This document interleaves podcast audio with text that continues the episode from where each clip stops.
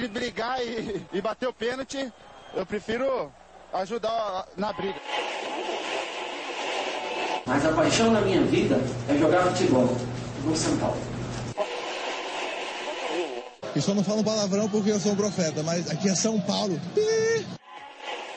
E começa agora mais um SPF Cast, o podcast da torcida tricolor.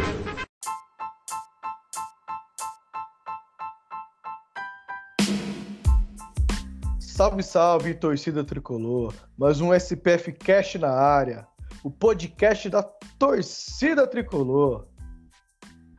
E hoje estamos aqui para falar de Libertadores. É isso mesmo, amigos ouvintes. A competição que nós adoramos disputar. Libertadores e um choque rei, né, que nos traz ótimas lembranças. Né? Temos um tabu a defender. Né? O São Paulo já faz quatro partidas que não sabe o que é derrota contra o time do Parque Antártica. São Paulo tem um bom elenco, vem saindo bem nesse confronto. O Crespo tem colocado o Abel no bolso.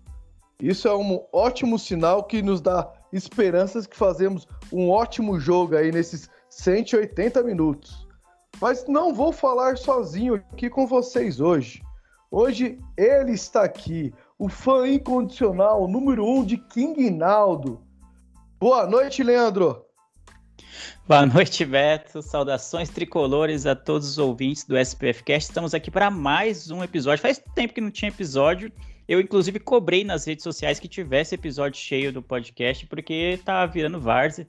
Vários momentos impactantes do clube passando aí e o, e o podcast no, no chinelinho eu achei um pouco estranho. Então, já que eu cobrei, fui convocado para participar desse quase pré-jogo para o Choque Rei da Libertadores. Boa! E eu sou Beto Silva e bora falar de São Paulo, né? Já que o Leandro falou de vários momentos marcantes, então não vamos deixar de citar o último jogo, né? Vamos voltar um pouquinho no tempo antes de falar desse confronto da Libertadores. São Paulo foi lá na Arena da Baixada, conseguiu um resultado importantíssimo, uma vitória por 2 a 1 com dois gols dele. Senhoras e senhores, abram aspas para Plamito, ou Plabito, ou Mega Pablo, como vocês quiserem chamá-lo, o Deus fazedor de gols do São Paulo. Com esses dois gols, chegou a 12 gols na temporada. Leandro, Leandro, Leandro. Temos uma arma fatal aí para utilizar contra o Palmeiras? Pablo, nos últimos três jogos, três gols? Ai, meu Deus do céu, mano. Você é louco. Eu não sei nem o que dizer. Eu acho que a única explicação para os dois gols do Pablo é bem simples e já conhecida. É a boa e velha é, lei do ex, né? Acho que ele, ele tá acostumado. Acho que ele joga bem ali no, no gramadinho sintético do, do, do Atlético Paranaense. É a única explicação para esses dois gols, porque em qualquer outro jogo da temporada ele perderia tanto o pênalti quanto o, o gol que ele fez na sequência, o segundo gol do São Paulo, que nos deu a vitória, inclusive. É, cara, não tem explicação. É, mas eu acho que é um, é um. É bom que ele tenha feito, porque a gente ganhou o jogo, e isso é importante, mas é um, é um, é um engana trouxa, eu acho. Porque contra o Palmeiras, se ele for o titular, né? Eu, não, eu prevejo que a gente volte a passar raiva de novo e seja só uma ilusão, entendeu? Não, Pablo, pelo menos a gente sempre falava aqui que o Pablo estava sem confiança, perdendo muitos gols. E ele chamou a responsabilidade, né, nesse último jogo, né? Sofreu o pênalti, pegou a bola, falou que ia bater, foi lá, guardou, bateu muito bem, por sinal. Canto rasteiro, esquerdo do goleiro. O goleiro ainda tentou, acertou o canto, mas nunca ia chegar naquela bola. Foi muito bem batido o pênalti do Pablo. Depois ele fez um gol sem travante. Para quem não, não acredita, o, aquele é o típico gol de centroavante, né? O zagueiro dá aquele vacilo e o centroavante está bem colocado só para empurrar a bola pro gol, né? Eu acho que esses dois gols dele aí contra o Atlético, mais o gol dele contra o Vasco, deu um, essa moral, um pouco de moral para ele. Eu acho que isso é muito bom. É pra gente enfrentar esse choque rei com dois caras num momento muito bom. Porque o Pablo tá nessa crescente, né? Fez um gol, agora fez dois, contra o Palmeiras vai fazer três. E o Rigoni, né? Rigoni, que é a principal arma do São Paulo, chegou chegando, né? Chegou mostrando todo o seu arsenal. Rigoni tá muito bem no São Paulo, não tem nem, nem palavras para expressar o quão ele está jogando no tricolor. Então, acho que aí a gente ganha, né, Leandro? Porque aí o povo, querendo ou não, vai se preocupar um pouco mais com o Pablo também, se for titular, né? E pelo que eu, que eu andei vendo, provavelmente vai ser ele, tá? Vai ser Rigoni e Pablo aí, dando um spoiler da, do nosso time aí pro, pro esse jogo contra o Palmeiras. Cara, é, é, enfim. Então, a tendência é manter a expectativa baixa. Acho que é uma... isso serve não só para o São Paulo, não só para o Pablo, mas também para a vida. Quando você mantém as suas expectativas baixas, a tendência é que você se decepcione menos com, com o que vem, né? Com o que você recebe. Então, com o Pablo, eu vou manter meu pé atrás, assim, porque pode ter sido um lampejo ou pode ter sido uma retomada assim da, da carreira dele. Eu espero que seja uma retomada. Não tenho nada, nada, absolutamente nada contra o Pablo. Inclusive, quando você vê vídeos de bastidores, é, aqueles que o, a TV de São Paulo costuma lançar no perfil oficial do clube, né? Após as vitórias, após algum título, coisa do, e coisas do tipo, você vê que o Pablo ele é, ele é muito importante no vestiário, é todo mundo muito, ele é muito querido, assim, ele sempre tá dando o máximo. Eu vejo no campo o quanto ele corre, não, não é questão disso, ele se esforça, ele tenta, ele chuta, ele não se esconde do jogo, tudo isso ele faz, mas ele tá, mano, já é mais, quantos anos ele tá no São Paulo? Dois anos, eu acho e ainda assim perde gols que não, não dá para ser não dá para passar pano, né? Não dá para ser perdoado o tipo de gol que ele, que ele perde. Por isso eu prefiro manter minhas expectativas baixas para não me decepcionar muito. Espero que ele calhe a minha boca e faça uma boa partida contra o Palmeiras, que é uma partida que vale e vale muito para o São Paulo nessa temporada fazer um bom resultado na ida é, pode significar uma, uma volta um pouco mais tranquila, de repente a gente jogando com o regulamento, né, jogando de repente para um empate, seja muito bom, e a gente precisa do Pablo para isso, né? Não dá para só o Rigoni ser a única ameaça, o único incômodo à zaga do Palmeiras. Boa. E essa vitória do São Paulo deu um respiro muito grande e uma força para a sequência da temporada, né? São Paulo que já havia conseguido a classificação da Copa do Brasil. Com essa vitória, sai da zona de rebaixamento, fica a um ponto da zona de rebaixamento e chega aí para o choque rei com moral, né? Moral de engrenar aí. São Paulo faz quatro partidas já que não perde, né? Então São Paulo pode engrenar uma sequência muito boa aí e que dá confiança pro elenco, né? Querendo ou não, é uma classificação do mata-mata, a saída da zona de rebaixamento do campeonato nacional e agora o mata-mata do campeonato mais importante, né? Que nós temos no calendário do futebol brasileiro. Então, acho que São Paulo ganha uma sobrevida. São Paulo que vai, vai vir com força praticamente máxima aí para o jogo contra o Palmeiras. Né? Vamos fazer só mais um, um pouco sobre o jogo do Atlético, alguns destaques. Né, Leandro? O São Paulo fez um jogo muito bem, começou pressionando o adversário, conseguiu o gol com o pênalti, tomou um empate no lance besta, né? E conseguiu o 2 a 1 e manteve, né? Soube sofrer, né? Porque jogar contra o Atlético na Arena da Baixada não é fácil, é um time muito chato, é um time que sabe usar muito bem o fator casa. E o São Paulo conseguiu três pontos importantíssimos. Quais são os seus destaques aí para esse jogo, Leandro? Ah, o destaque, é, acho que foi a postura do, do time do São Paulo, é, mesmo jogando fora de casa. O São Paulo fez uma boa partida e que, mas que poderia ter escapado das mãos da vitória, né, em alguns detalhes. O gol que você falou, o gol do Atlético Paranaense, para mim é um gol besta que não deve ser tomado e, e que em outros casos, em outros anos, provavelmente seria o empate que viria a virada posteriormente. Não foi o caso no sábado. Eu gostei muito da postura do clube, como eu falei, né, de não se abater com o empate sofrido, de continuar em cima, de continuar martelando, de continuar criando chances, com criando oportunidades de gol é, contra o Atlético Paranaense, mesmo lá na Arena da Baixada, que é um dos estádios que, em que a gente menos ganhou.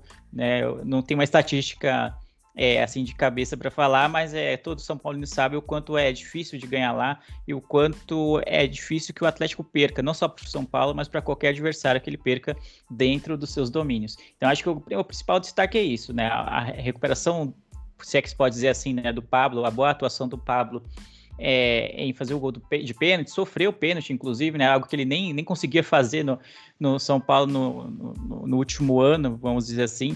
Geralmente, quando tem um pênalti para o São Paulo, é alguém que cruza e bate na mão de um zagueiro, é algo muito específico e nunca é o Pablo cavando isso. Então, ele ter cavado esse pênaltizinho, ter batido e feito gol, e feito o segundo gol, que foi o gol da vitória, é importante para ele, e sendo importante para ele, acaba sendo importante para o São Paulo também, especialmente é, tendo em vista a sequência de jogos que a gente tem pela frente, já começando amanhã pelo Palmeiras.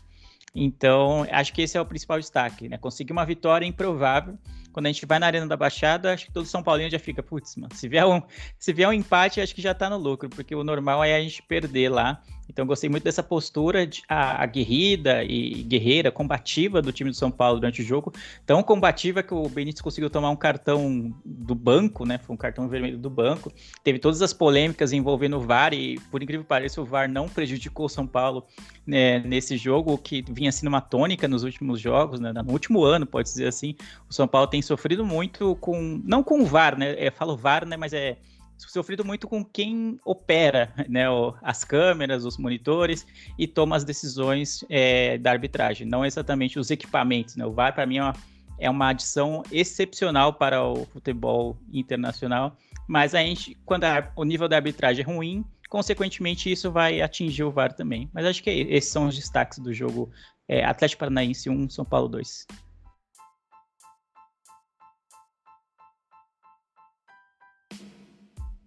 Boa, Leandro.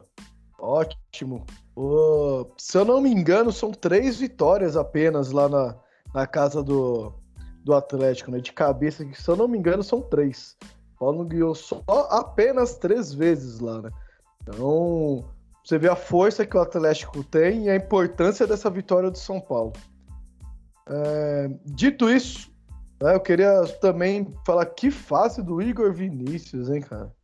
Que cada partida horrível que ele vem fazendo que, que dá dor nos olhos, dor dos olhos. E o Orejuela, aos poucos, vem ganhando confiança e vai tomar essa vaga de, de reserva aí do Dani Alves, hein? Verdade, né? Ele seria o titular, né? Se, o, se, o, se o titular não fosse o Dani Alves, que agora volta das Olimpíadas e e tende a assumir esse papel. Mas eu gostei de ver um pouco da, do resgate, vamos dizer assim, do Orejuela, porque era um jogador que foi muito caro para ser contratado, veio para se não para ser titular, mas para ser o, o, reserva imediato, para trabalhar quando o Dani Alves não tivesse, já que ele é um jogador muito mais experiente e, e, poderia perder alguns jogos por lesão, por cansaço muscular, esse tipo de coisa, e depois pela Olimpíada. E o Orejuela era um jogador que estava, sei lá, como quarta, quinta opção quase no elenco.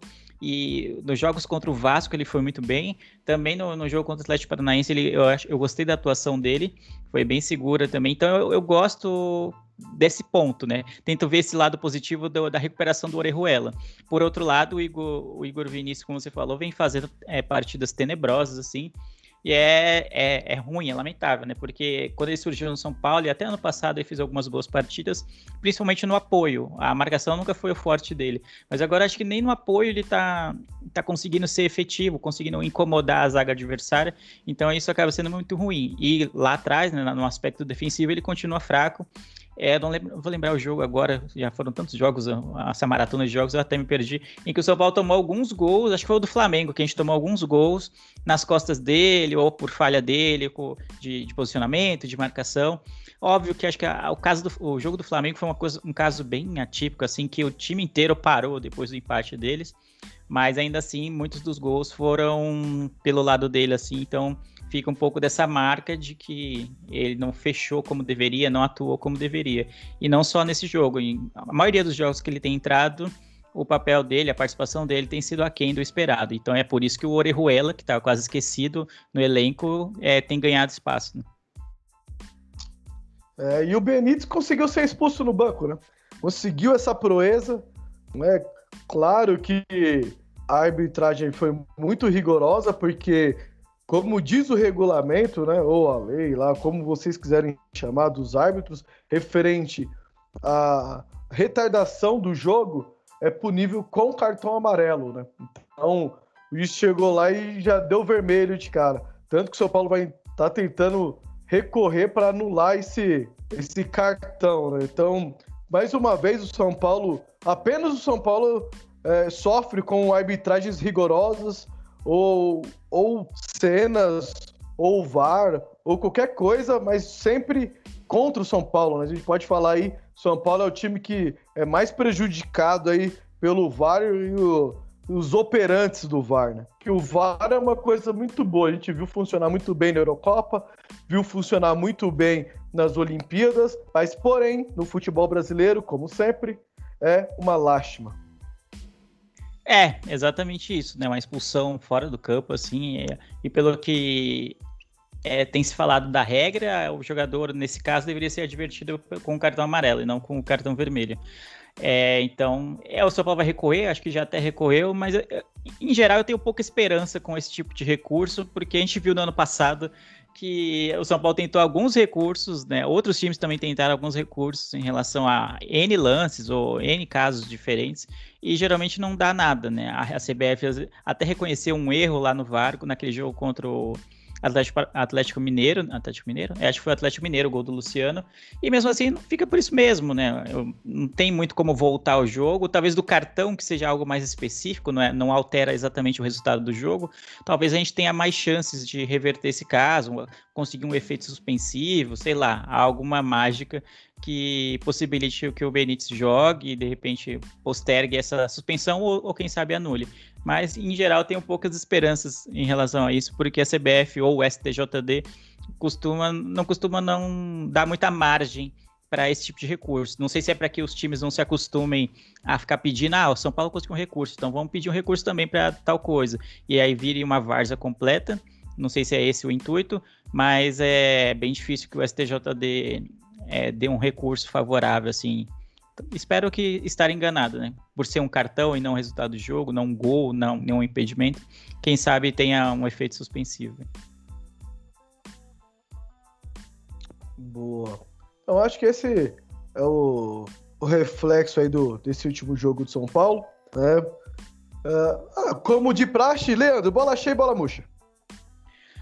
É, bola cheia, excepcionalmente vamos, vai ser o Pablo, vamos dar essa moral para ele, não tem como, fez dois gols, né? Cavou o pênalti que resultou no primeiro gol e bateu também, então acho que o Pablo é, tem que ser o, o, bola cheia, não tem, não tem como pensar. Cara, e bola murcha, cara, não sei, viu? Bola murcha, não fui pego aqui de, de, de surpresa nesse momento. Vou, vou, vou, te ajudar, acabamos de falar dele. É, exato. Eu tava, é, na verdade, né, eu tava enrolando para ver se eu encontrava outro, para não parecer que é uma perseguição com, com o coitado do Igor Vinícius. Mas é, acho que vai, vai para ele então, Igor Vinícius. É, é, não é que é perseguição, né? Ele tá destoando muito do futebol apresentado pelo elenco. Seja em vitórias ou seja em derrotas, ele vem sendo o pior jogador de São Paulo, né? Tanto que era muito difícil ele ser substituído no momento que ele foi ali, né? E ele pois não tava é. apresentando. Ele tava apresentando muito mal no jogo, né? E o Orejuela melhorou muito quando entrou. Oh. Que ele tá agarrando a chance, né? As chances que ele tá tendo, o Orejuela, ele tá agarrando, né? Ao contrário do Igor Vinícius, que tem desperdiçado quase todas as chances que tem de jogar, né? Acho que é isso aí, é mal de Igors. fica, fica corneta de graça. É, beleza, eu concordo com você, bola cheia, bola murcha, assina embaixo. É, e não tem mais muito o que acrescentar. Vamos falar agora do do Choque Rei. Mas para falar de Choque Rei, não tem como a gente entrar na polêmica da semana, né? Polêmica da semana que começou no sábado de manhã, né? Após a vitória do Brasil, né? um título olímpico. Parabéns aos jogadores. E, e o pacote Dani Alves entrou em ação, né? O pacote Dani Alves estava quietinho, jogando lá a Olimpíada. Ele entra em ação, como sempre, né? É, o que eu acho Opinião minha, né? Beto Silva. O pessoal se irrita muito com o que ele fala, com as postagens dele, disso e aquilo. Cara, é o pacote Dani Alves. É o que eu tenho a dizer para os torcedores São Paulo. Infelizmente, não tô aceitando, não tô falando que ele é maior que o clube, nada, não tenho nada a ver com isso. A questão é, ele é, ele sempre fala groselha, ele sempre fala, esse é o jeito dele. Não é porque ele tá jogando no São Paulo. Ele fazia isso desde a época do Barcelona.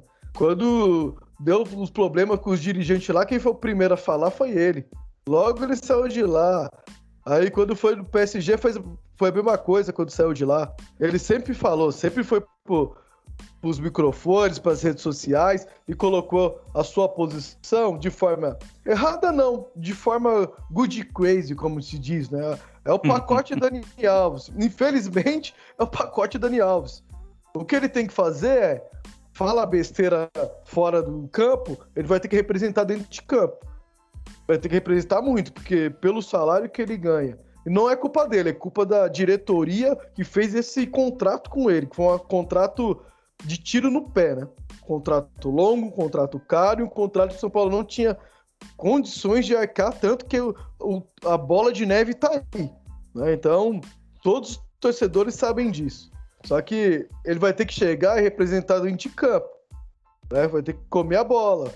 Porque potencial e futebol, a gente está cansado de saber que ele tem. E ele tem que começar a crescer nos jogos grandes, jogos de mata-mata.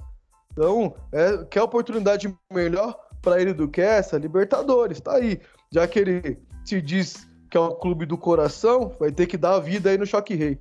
Considerações aí do Good Crazy, aí o, o tantanzinho do São Paulo. Fala aí, Leandro. É, é, acho que essa história do, do Alves tem algum, algumas vertentes, assim, tem alguns lados que podem ser analisados. Então, é, acho que tem cada lado vai puxar muito para o seu. É, o, clube São Paulo, imagino que os, os dirigentes, o pessoal é, realmente ligado ao clube, ao clube, ouvindo as declarações do Dani Alves, deve ficar meio puto, né? Porque acaba expondo o, o time é, em rede não, não só nacional, né? Internacional, já que foi uma entrevista após a conquista do ouro olímpico, né? Então ele expõe o, a, o que muita gente já sabe, né? Do momento ruim do São Paulo financeiramente, e mais do que isso, que o São Paulo não cumpriu é, alguns acordos, algumas coisas que foram acertada com, acertadas com ele durante a contratação ou já durante os, a vigência do seu contrato com o São Paulo. Então, nesse ponto, eu acho que o Daniel está certo, porque realmente o São Paulo tem pendências com, com o Dani Alves. Ele não tem culpa se o São Paulo acertou um contrato e um valor salarial que não poderia arcar no depois, se não arrumou investidor, isso não é problema do cara. E ele não tem, não tá nem aí. E nesse ponto eu concordo com ele. Se o clube acertou achando que ia conseguir um investidor e não conseguiu, então o clube que se vire.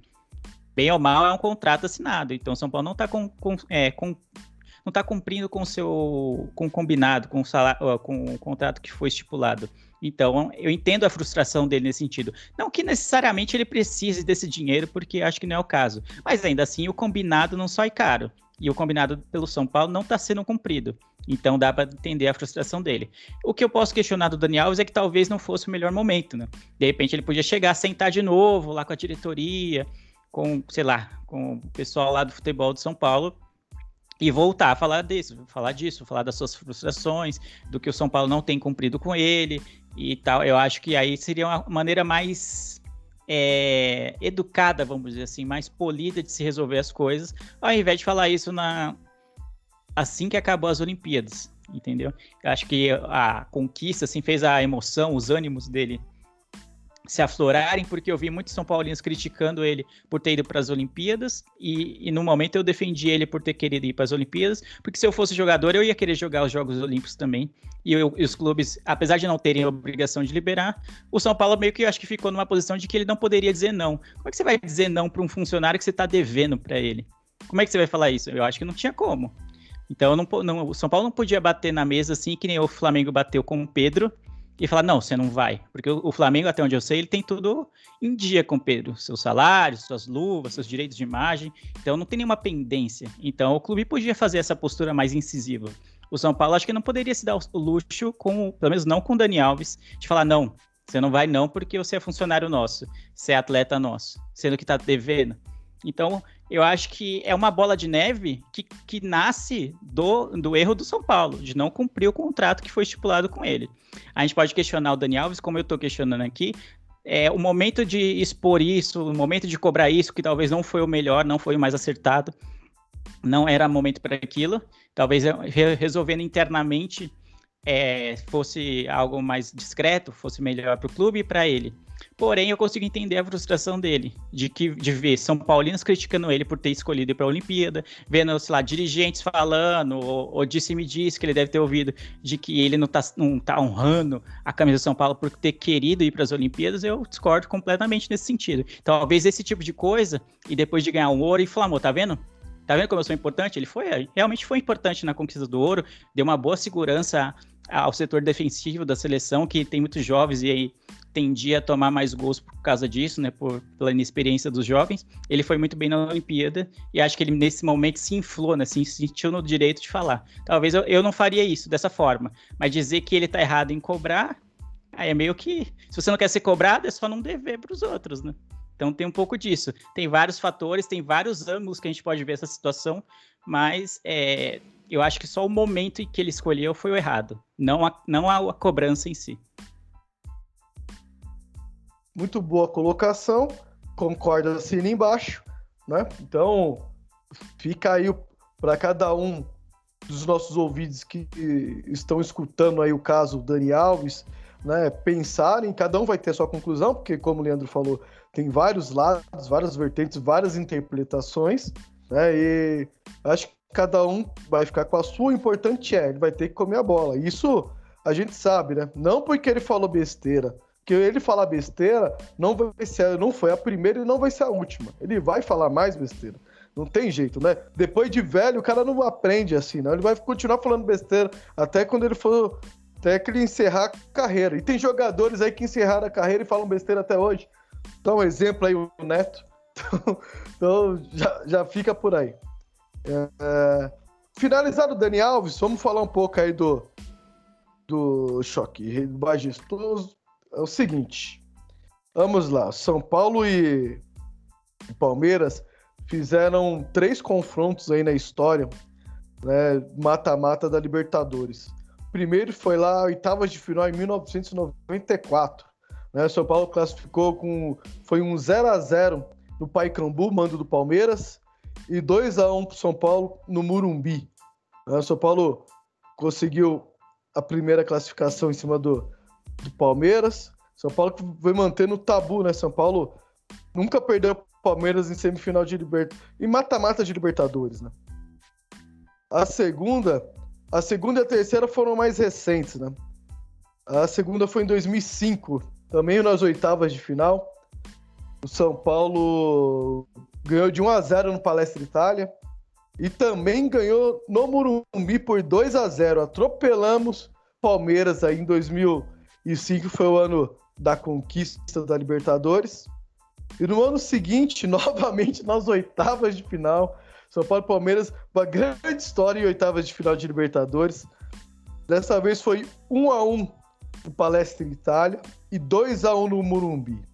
Ou seja, o São Paulo nunca perdeu em mata-mata de Libertadores e nenhum dos jogos, nenhum ida, nenhum volta, e nunca foi, claro, obviamente, nunca foi desclassificado.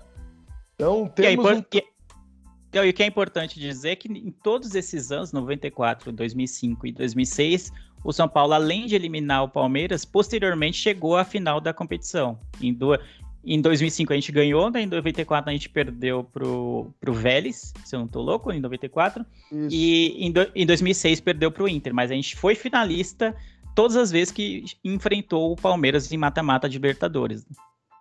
Ou seja, não enxerga quem não quer. Tá aí. Tá aí. Os números de falam por si só. Então, o São Paulo tem esse tabu para defender, sem contar que já faz quatro, quatro jogos aí que o São Paulo não perde para o Palmeiras. Esse ano vai ser o recorde de confrontos. Eles, esses dois clubes vão se enfrentar sete vezes, ou seja, além desses dois, já se enfrentou quatro. Além desses dois da Libertadores, ainda tem uh, mais uma do Retúrio do Brasileiro. Então tem muita história aí para acontecer até o final da temporada. E tomara que o São Paulo consiga ficar a temporada toda sem perder para o Palmeiras. É, esse negócio de tabu é legal, né? É, é, místico, né? O torcedor que é torcedor se apega muito à superstição, não, não tem jeito de. Ah, o tabu, mano, é o tabu. Mas é, é, é, o tabu também me traz um certo receio, né? A gente tinha um tabu bom, assim, contra o Flamengo. E aí ele terminou de uma maneira bem melancólica, né, nesse primeiro turno do Brasileirão, né, com a, com a goleada sofrida, num jogo que dava até para ter ganho, né? Se eu vou ver, a gente tava com 1 a 0 até 25 do segundo tempo, algo assim é, e daria para ter ganho. Então eu fico com um pé atrás. Ah, o tabu, o tabu, porque o tabu infla para quem tá defendendo o tabu de, mano, vamos lá defender o tabu. Todas as vezes que a gente enfrentou o Palmeiras, a gente foi finalista, não sei o quê. A gente nunca perdeu o Palmeiras em mata-mata de Libertadores. Por outro lado, é, é a mesma coisa que o que o Abel deve usar né, no, no nas preleções, no, nos treinamentos do Palmeiras. Então, olha lá, vocês vão querer que esse tabu se mantenha, vocês vão querer que os, os caras vão vençam a gente de novo e fiquem falando que a gente nunca ganha deles no mata-mata. Então, tem esses dois lados do tabu, né? O cara que quer manter, né, que é o caso do São Paulo, que a gente está falando aqui, e o, o Palmeiras vai estar tá lutando com a vida, para jogando, correndo mais do que já correria pelo, pela circunstância do jogo para tentar quebrar esse tabu, né? Então, tem sempre, é sempre uma faca de dois gumes. É, e já que você falou em tabu, vou te dar mais um então, Leandro, para ficar mais animado, né? Provavelmente o trio de zaga vai com Arboleda, Miranda e Léo. Esse trio de zaga ainda não perdeu jogando junto. Eita Deus. Tem até as estatísticas, as estatísticas zicadoras, né? Tem, tem, tem isso também. então, então tem, tem mais um, um, uma pitadinha aí nesse choque rio. Né? Vou começar com a provável escalação. São Paulo treinou hoje. E Dani Alves, pelo que diz as matérias, treinou no time entre os titulares. Né? E a possível escalação que foi ventilada aí pelas mídias esportivas. Então, ela tem no gol o Thiago Volpe. Aí vem Arboleda, Miranda e Léo. Dani Alves e o Wellington na ala esquerda. Pode ser que o Reinaldo possa aparecer nesse time também, porque o Reinaldo eu entendo que ele pegou um banco para alguns jogos pro Wellington, pode ser para ele começar a se coçar, tanto que os jogos que ele vem jogando, ele melhorou bem, vem jogando bem o Reinaldo. Então pode ser que o Reinaldo possa aparecer nesse time titular. É... Luan, Lisiero, Benítez, na frente Rigoni e ele. Sim, amigos, ele. Pablo, o mito. Pablo Gol. Tocou no Pablo é gol. e aí, Leandro, essa formação? Eu gosto da formação. O Pablo não tem jeito, né? Aquela aquele coisa tipo que você não tem como muito lutar contra, né? Que ele é o único centroavante de ofício que a gente tem, se é que pode dizer assim, né? É o reserva imediato dele, quem está sendo utilizado em geral, o Vitor Bueno, que me dá calafrios toda vez que ele entra, porque é um inimigo do gol, né? Nossa, não, não tem condições de jogar com o Vitor Bueno de 9, então é o que a gente tem, né? Então, é, o que eu aconselho a todos os torcedores são paulinos é começar a sua fé, né? a, sua, a sua reza, começar a se benzer desde agora, porque é, a chance da gente passar raiva com esse ataque composto pelo Pablo aí é grande, né? É grande. A maioria dos jogos do Pablo ele fica escondido entre os zagueiros, por mais que ele corra, parece que ele corre errado, se posiciona errado e não cria alternativas. E é o que a gente vê é o Rigoni nos últimos jogos, tá sendo, sei lá, é o responsável pela criação de 90%, se não 100% dos lances de perigo do São Paulo. E acho que isso é perigoso porque sobrecarrega. E aí, em algum momento, ele não vai jogar bem, em algum momento ele vai estar abaixo do esperado, e aí quem vai ser, quem vai substituir ele, né? É, a gente sabe que o Benítez é um excelente jogador, mas também tem uma forma física, tem um condicionamento físico que também não é o ideal, vira e mexe ele machuca, então por isso ele é sempre poupado. Eu amo o Benítez, ele é muito bom jogador, ele é muito diferenciado, ele, ele enxerga o jogo de uma maneira muito eficiente, muito inteligente. Mas é, não é sempre que ele está disponível fisicamente, né? Não, é, não é o problema estar disponível por, por, por suspensão ou coisa do tipo, mas fisicamente. Então, ter o Pablo na frente me preocupa nesse sentido, né? Porque a gente precisa fazer gol. O ideal é que a gente saia desse primeiro jogo pelo menos com 1 a 0 né? Uma vitória de um gol simples, assim, para nos dar a chance de jogar por jogar por um empate na, na volta e ter o contra-ataque para jogar contra o Palmeiras. Fazer, obrigar o Palmeiras a propor o jogo na volta é, vai expor muito mais eles a, aos contra-ataques do São Paulo, que tem jogadores rápidos hoje no elenco para de repente decidir uma partida num ataque desses. Agora, se a gente sair com um empate ou uma derrota, é, isso vai ser bem preocupante. E tendo Pablo no ataque, acho que isso é o meu de toda a escalação é o meu principal preocupação, a minha principal preocupação porque ele não tem sido efetivo. Nos últimos jogos, sim, nos últimos dois jogos, mas o geral dele na temporada é muito abaixo, assim, muito ruim. Boa. É... E é muito importante o São Paulo sair com uma vitória desse jogo, né? não só por estar jogando em casa, né, defendendo o...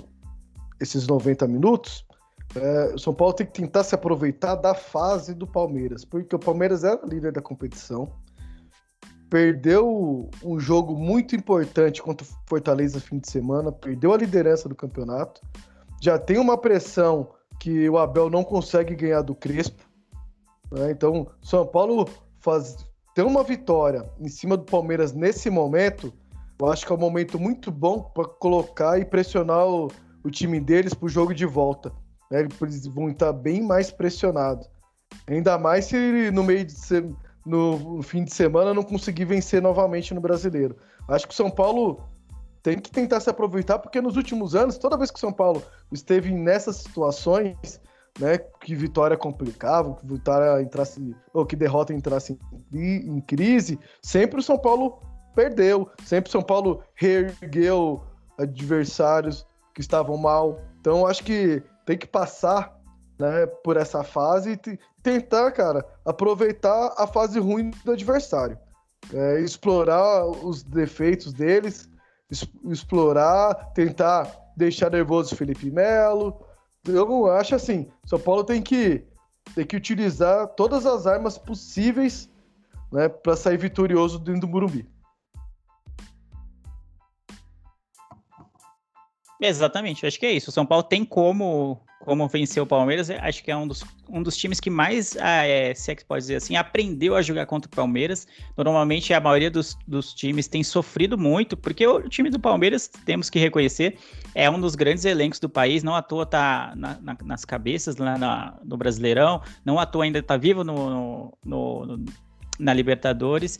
E é um time muito competitivo, tem muitas opções, especialmente do meio para frente, eles têm muitos meias de qualidade, atacantes em si, eu gosto muito do Luiz Adriano, acho ele muito competente como centroavante. O Daverson, ele é tão horrível, mas ele é, é aquele horrível que do nada ele faz uns gols, sabe? É bem capaz. E já fez gol no São Paulo, se eu não tô, me, se eu não tô enganado, em algum choque rei passado. Então é bom ficar ligeiro. Então é um ataque bem competente. Tem o Scarpa em grande fase no, no, no Palmeiras. Então é um time que não dá para ser, não dá para vacilar com ele. Mas eu acredito que o São Paulo tenha condições, especialmente porque já jogou na final do Paulista contra o Palmeiras e, e conseguiu segurar o ataque, que é um ataque poderoso. Então, dá, dá para dá pra ganhar, dá para ganhar, dá para dá enfrentar de igual para igual. Não é necessário fazer uma retranca nem nada desse tipo. Eu acho que dá para ir para cima e, e fazer uma trocação franca contra o Palmeiras. É, e temos alguns desfalques, né? Para esse jogo. O nosso, nosso DM tá cheio. Luciano, que já passou de 50 dias aí afastado. O Éder também. O Éder está em, em, fase de transição. O Éder, dos que estão fora, pode ser o que volte primeiro. Provavelmente, se tudo der certo, do próximo jogo, no jogo de volta contra o Palmeiras, ele já esteja à disposição no banco de reservas. O Luciano é um caso um pouco mais complicado. Nós, torcedores são paulinos, pela temporada passada, queremos muito ver o Luciano de volta no campo, né? Mas as lesões complicaram muito a vida dele aí no São Paulo, né? Um cara que, que sempre brigou, sempre batalhou, sempre sentiu os resultados, tanto positivos quanto negativos, com a camisa do São Paulo. E infelizmente nessa temporada ele vem se machucando muito, não consegue ter uma sequência, né? Ele chega, joga dois, três jogos e fica dois, três meses fora. Então tá sendo bem complicado. Uh, e o São Paulo tá chegando numa parte da temporada que precisa muito do Luciano, né? Porque é um cara, é um cara que chegou e não, não sentiu o peso da camisa, igual o Rigoni. Então, são jogadores muito importantes. Então, o Luciano, tomara que ele fique, nem que ele fique mais, um, sei lá, 30 dias parado, mas quando ele volte, ele consiga não se machucar mais, não ter mais lesões, né? Porque sabemos que é muito complicado, porque o jogador não, não fica no mesmo ritmo, né? Ritmo de jogo e no final de temporada, jogador que fica muito tempo contundido, é muito difícil chegar no mesmo nível físico que estão os jogadores que estão jogando a temporada toda, né? O Hernani sentiu isso agora no começo da temporada, imagine o Luciano agora na, na reta final. Então é muito complicado, né? Os outros que estão fora é Marquinhos, moleque da base que subiu muito bem e tá, tá fora, e o William, né, que voltou a sentir aí no último, último jogo contra o Vasco, ele sentiu novamente a lesão e segue no, fazendo tratamento para voltar. São desfoques é... importantes, né, Leandro? Exatamente, são desfalques importantes e desfalques crônicos, né? Eu não tenho nenhuma aptidão nem certificação médica para falar aqui sobre o departamento médico do São Paulo, mas como torcedor, é, fica a especulação, né, para mim, meu, ou fica aquela, aquele ar assim de dúvida em relação à atual qualidade do, do refis, né, do departamento médico do São Paulo, porque é, é, não sei se é no, tão normal que tantos jogadores se machuquem e além disso, de, mesmo o São Paulo fazendo um esforço absurdo para poupar jogadores, o, o Crespo tem feito isso desde o Paulista, de rodar o time ao máximo para que nenhum jogador sofra com desgaste de excesso de jogos. E mesmo assim, a gente está tendo um número alto de lesões. E o pior, as lesões são lesões que aparentam ser simples e do nada viram algo muito complicado e o jogador fica muito tempo fora. Então não sei se eu não tenho é, competência para criticar o, de, o, departamento médico de São Paulo, porque eu não sou médico, mas fica essa impressão de que será que ainda é, a gente é referência nesse, nesse quesito no São Paulo, que por muito tempo o Refis foi referência. Mas a gente vê o Luciano que entrou com uma contusão, que quando ele se machucou parecia que não seria tão grave, não seria tão duradoura, e hoje ele já tá sei lá quanto tempo fora. A gente vê o Éder entrando e saindo do departamento médico também com frequência. Agora a gente viu o Marquinhos, que é um menino novo da base, não era para sei lá, ter uma contusão séria, a gente imagina, é, e também tá machucado, e vira e mexe tem, sei lá, cinco, seis atletas pelo menos no departamento médico, e alguns por muito, muito tempo. Então me preocupa isso. Eu, eu espero, sei lá, ser só uma especulação minha e, e não ter nada a ver, de repente foi só um azar mesmo de calhar com que todas as lesões fossem mais sérias e que os jogadores precisassem passar muito tempo no departamento médico e não que a nossa qualidade nesse, nesse atributo, né, vamos dizer assim, é, tenha caído a esse ponto de que a gente não consegue mais recuperar fisicamente os jogadores. Né? Cara, eu acho que o São Paulo ele tem ele tem uma receita na mão e não tá utilizando, cara. Se o Lisieiro voltou e não tá contundindo mais, por que, que os outros estão? Não tem mais ninguém pé de vidro igual o Lisieiro no eco do São Paulo. E olha que o Lisieiro tá jogando como segundo volante e tá desarmando, e tá batalhando, e tá dando carrinho, e tá brigando todo jogo e não tá se contundindo. Então, se ele não tá se contundindo, pega a receita que foi feita pro Lisieiro e pode dar pro resto do elenco, que aí resolve de vez.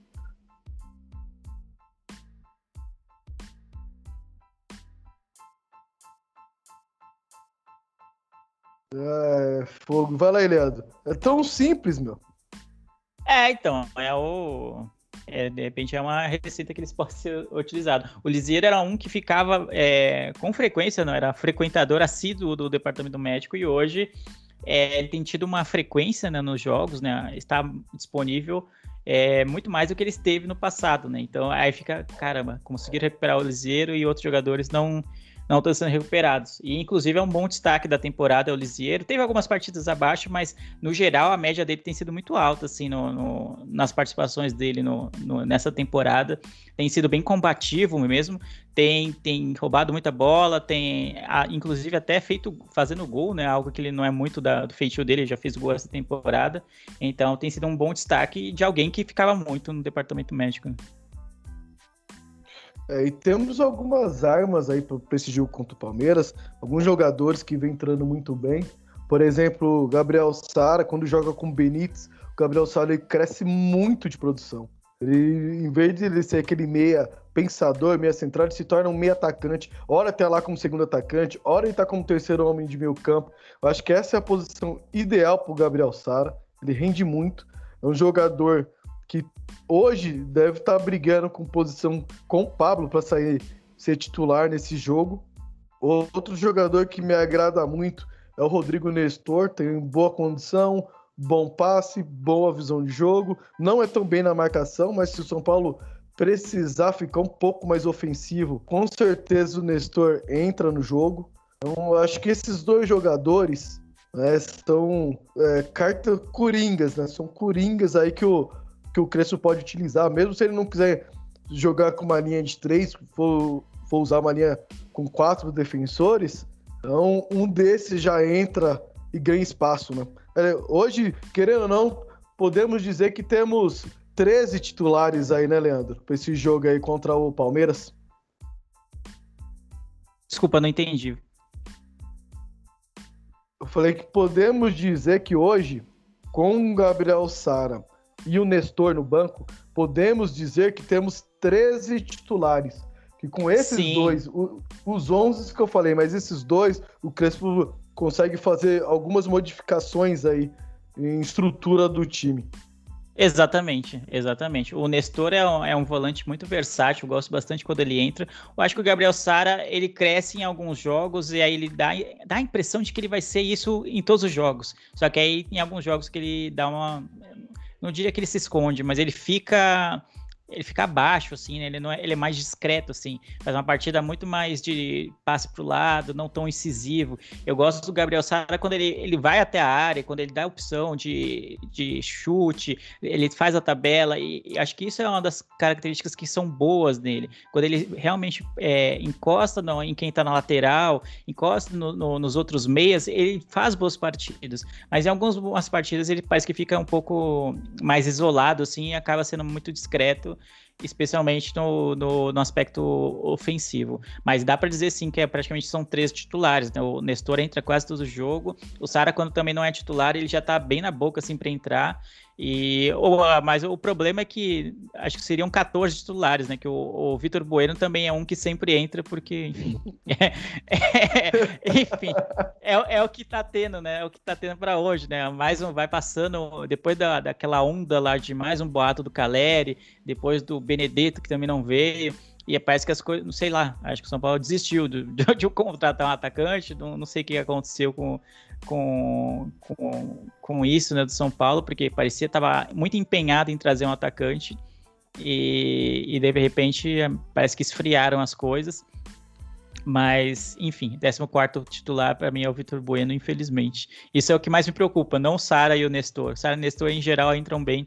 Mas quando entra o Vitor Bueno, eu sei que a vaca já tá indo pro brejo, entendeu? Porque o Pablo não foi bem, talvez o Rigoni não tá dando conta, e aí ele tá tentando algo diferente, colocando o Vitor Bueno de 9. Acho que essa é, essa é a minha grande preocupação nos jogos do São Paulo.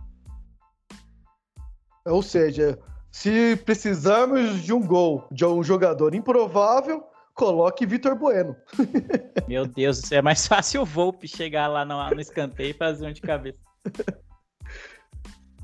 Bom, eu quero saber como que tá o Leandro Guru. E aí, Leandro? Palmeiras, São Paulo e Palmeiras, jogo de ida, quartas de final da Libertadores placar e quem vai fazer os gols, hein? Quero saber se está bem afinado. É, caramba, é sempre complicado a palpite, especialmente em clássico. Mas acho que vai ser 1x0 São Paulo. 1x0 São Paulo, gol, gol de Rigoni. Boa. Sempre ele, né? Eu... Ah, é um palpite mais, mais é, conservador, vamos dizer assim, mais na, indo no certo, né? No que tem mais chance de acontecer. Boa. Eu vou de 2 a 0 para São Paulo, com gols de Pablo e Rigoni. A dupla de ataque vai fazer chover aí no Murumbi, hein? Pablo e Rigoni. Dupla do mal, com duas assistências do Benítez. Tá bom pra você? Empolgou será... mesmo, né? Não, o Pablo, vira e mexe, ele faz um golzinho no Palmeiras. Ele gosta de vira e mexe fazer um golzinho no Palmeiras. Acho que ele pode achar um golzinho aí, um golzinho de cabeça, uma bola rebatida ali, ele dá um dedinho, a bola entra. Um golzinho assim, não vai ser um golaço. O golaço vai ser o do Rigoni, que vai, vai tirar dois e vai fazer o gol. Mas o do Pablo vai ser um, um achadinho. Tá bom pra você ou quer mais? É, eu gosto do, gosto do seu otimismo, especialmente. Não, não tanto do placar, mas no otimismo de que vai ser o Pablo é responsável por esses tentos aí.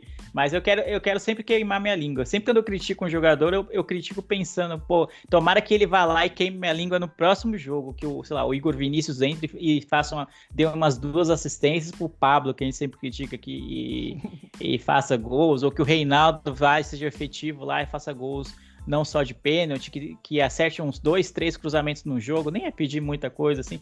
Então eu sempre critico porque ele tá. O jogador, eu acho que o jogador tá mal naquele momento, mas pensando que, pô, tomara que ele melhore, tomara que ele queime minha língua. Eu não ligo de ser, é, de ser zoado depois. Ou oh, falou mal do cara e o cara jogou bem. Que bom que eu falei mal e ele jogou bem depois, né? Não, eu não quero que ele continue jogando mal, não. Acho que nem ele quer isso, né? Mas ah, nem sempre é possível. Bom, caso minha profecia com o Pablo não, não aconteça, o gol vai ser do Vitor Bueno, para melhorar ela. Meu Deus. Eu já falei, ó, psicologia reversa, hein? Vem comigo. Você fala que vai ser um gol do Pablo, um gol do Vitor Bueno. Mas aí os jogadores de mais renome aparecem. Tomara, o, tomara. O, o que importa é uma coisa que a gente tem que deixar gravado aqui é com a volta do Dani Alves, ele não pode chegar e bater tudo, pelo amor de Deus.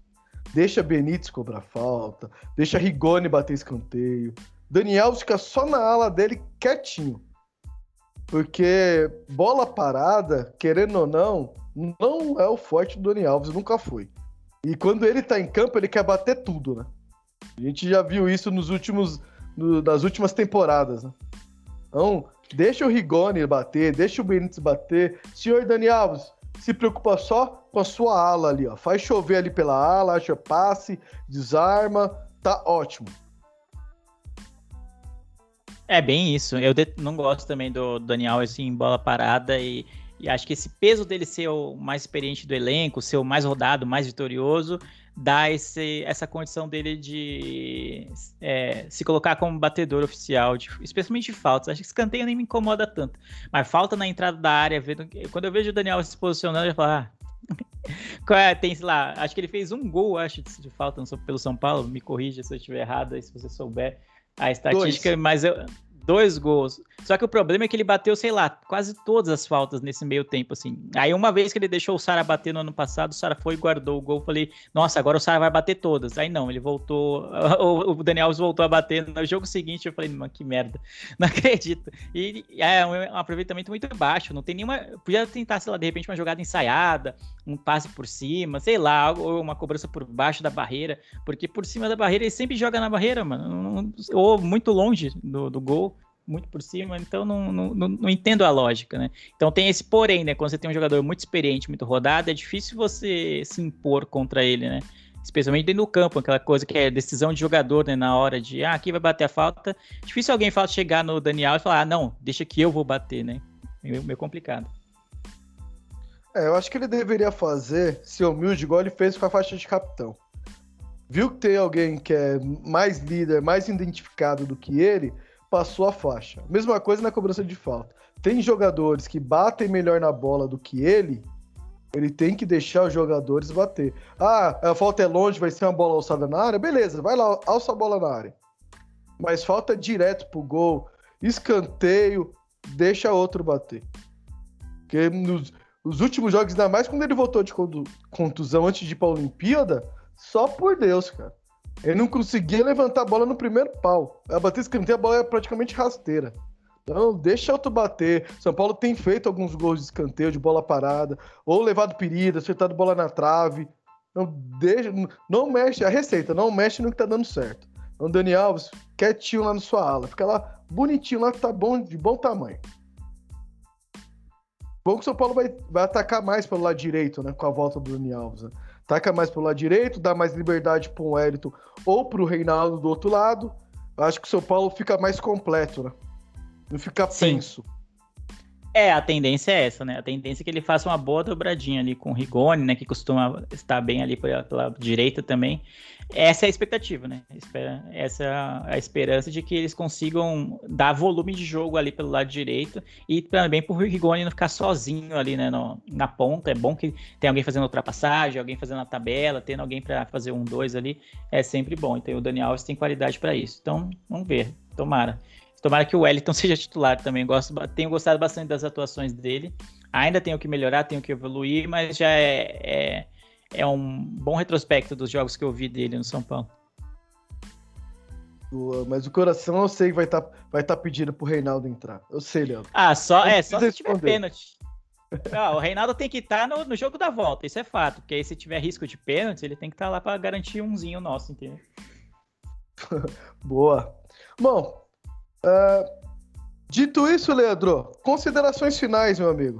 Acho que abordamos os assuntos da semana aí. Falamos da vitória, falamos das, da polêmica, falamos do, do choque rei. Considerações finais e tentar acertar aí, ver quem acerta o, o placar do jogo. O importante, que, o importante não é se eu acerto ou se você acerta. Um dos dois acertando já tá bom que é vitória do tricolor. Sim, sim. Não, que seja você, né? Que foi um placar aí mais, é, mais elástico, né? Tomara que seja você que acerte. E mais emocionante, né? É, exatamente, inclusive, né? Inclusive.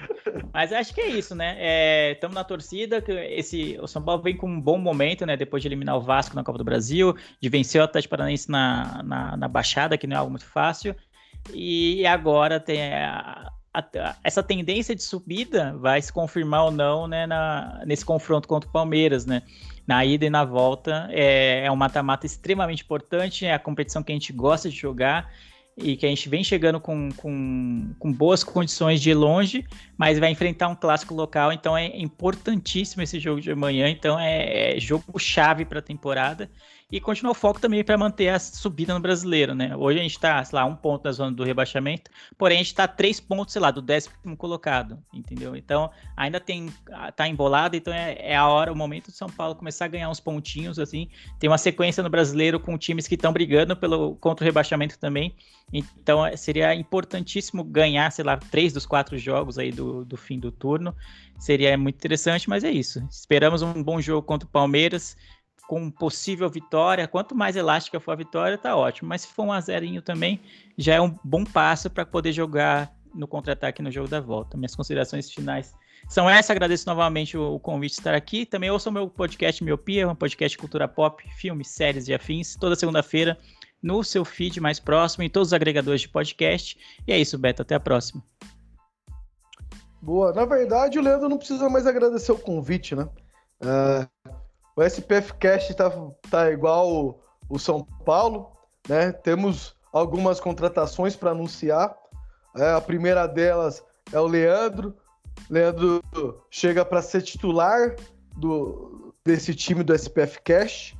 Chega, falou que não sente a camisa, né? Ele tava, ele passou alguns, algum tempo no Refis, aí pediu a contratação, a diretoria trabalhou e muito difícil a contratação, por sinal, que é um jogador caro, né? Jogador muito caro. Foi difícil trazer, fizemos um investimento alto aí, tipo o Dani Alves. Então vamos ter uma bola de meia para pagar aí, mas é jogador que vai chegar, jogar sem sentir a pressão. Falou que joga nele que ele resolve. É ou não é, Leandro? É, eu, quero, eu vou agradecer então pela última vez o convite, né? Agradecer o convite para fazer parte da equipe fixa do, do SPF Cast. É um podcast que eu sou fã há muito tempo e sempre ajudei sempre que possível, né? né participando, sendo é, um participante, um convidado quase fixo também. E agora, oficialmente, né, aí para somar, graças a Deus, em busca dos três pontos, em busca de resultados positivos.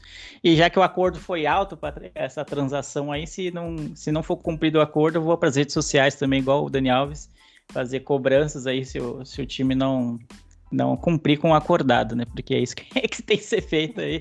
Tem que jogar, tem que expor aí a, os perrengues. Mas quero agradecer realmente o convite. É um prazer estar aqui. Espero que os ouvintes. Eita, espero que os ouvintes gostem. E é isso, vamos aí, vamos São Paulo, né? Espero trazer sorte para a equipe do, do SPF Cast, especialmente sorte para o São Paulo nos próximos desafios. Boa. É, teremos mais novidades aí ao, ao, decorrer dos programas, a gente vai informando para vocês, né? Leandro, já adianto, vai, vai ser o maior salário do nosso elenco, então ele vai ter que correr dobrado. Sem chinelinho. e falou que vai ser Leandro Crazy agora, né? Meu Deus do céu, não, aí não. Não, aí não. pouco, um pouco menos, pouco menos. tá certo. Bom, ficamos por aqui, ouvintes. Esse foi mais um SPF Cash. Logo, logo estaremos de volta. Provavelmente soltaremos aí um expressinho pós-jogo contra o Palmeiras. Fique ligado, fique atento e até o próximo. Fui!